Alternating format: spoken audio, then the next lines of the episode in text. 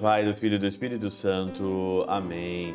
Olá, meus queridos amigos, meus queridos irmãos, nos encontramos mais uma vez aqui no nosso Teose, Viva de Coriezo, Percor, Maria, nesse dia 14 de dezembro de 2022, nessa terceira semana aí do nosso tempo do Advento. Hoje é dia de São João da Cruz.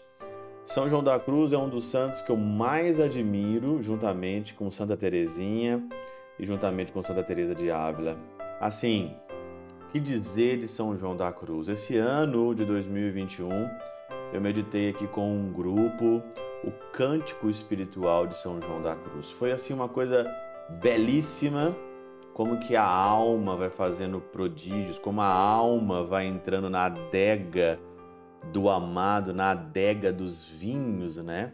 E a Kelly Patrícia, a irmã Kelly Patrícia tem uma música lindíssima falando sobre esse trecho do poema do Cântico Espiritual, né? De São João da Cruz. Tem Noite Escura da Fé, tem as cartas, tem as obras completas de São João da Cruz. Olha, é assim, é São João da Cruz é leitura, leitura obrigatória para quem quer crescer na vida mística. E nós vamos no nosso Clube dos Santos, né? Se você ainda não se inscreveu no Clube dos Santos, se inscreva. Até o final do ano aí vai estar aberto, depois eu vou fechar. Mas se inscreva no Clube dos Santos, a gente vai meditar. Não me engano, não sei se é o mês de junho, nós vamos meditar então a Noite Escura da Fé. É, o livro, vamos ler e meditar aí no nosso Clube dos Santos. Escreva, é de graça, não paga nada não, é só você adquirir o livro, ler e acompanhar os comentários aqui do Teoses. Então, o Evangelho de hoje é o Evangelho de Mateus, capítulo 21, versículo 28 a 32. É a parábola daqueles dois filhos. O primeiro filho, né, o Senhor, é, o pai falou: "Vai trabalhar na minha vinha". E aí então o primeiro filho vai dizer então: "Não quero". Mas depois, tocado de arrependimento, ele foi. Ele disse a mesma coisa para o segundo filho, né? E o primeiro disse: "Eu vou", mas acabou não indo. Aqui na Catena Áurea, né, Santo Tomás de Aquino diz que esses dois filhos aqui são dois homens. É o homem novo e o homem velho. O homem velho, ele é mentiroso. Ele diz que vai, mas ele não vai.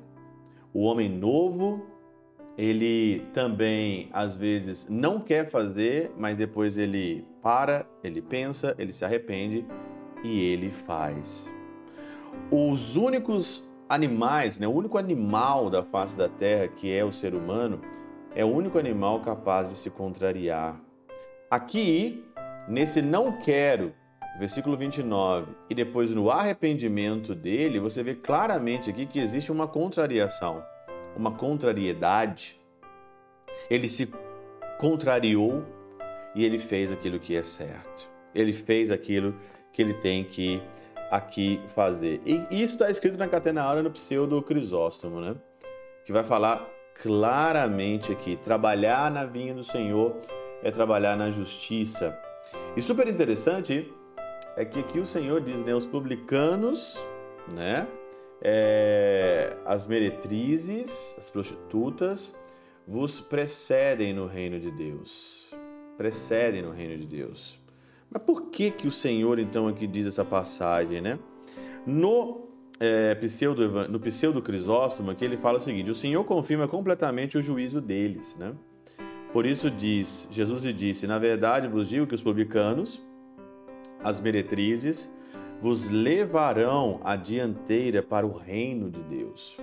Como se dissesse: não só o povo gentil é melhor do que vós, mas também os publicanos e as meretrizes. Existe aqui uma um preconceito muito grande nessa época, diz aqui, aonde que separavam, né?